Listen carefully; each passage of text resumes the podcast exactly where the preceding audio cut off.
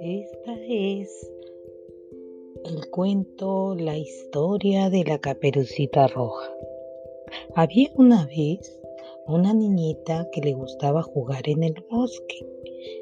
Un día su mamá le dijo, Caperucita, Caperucita, ven, Caperucita, vas a llevarle esta cestita de comida a tu abuelita.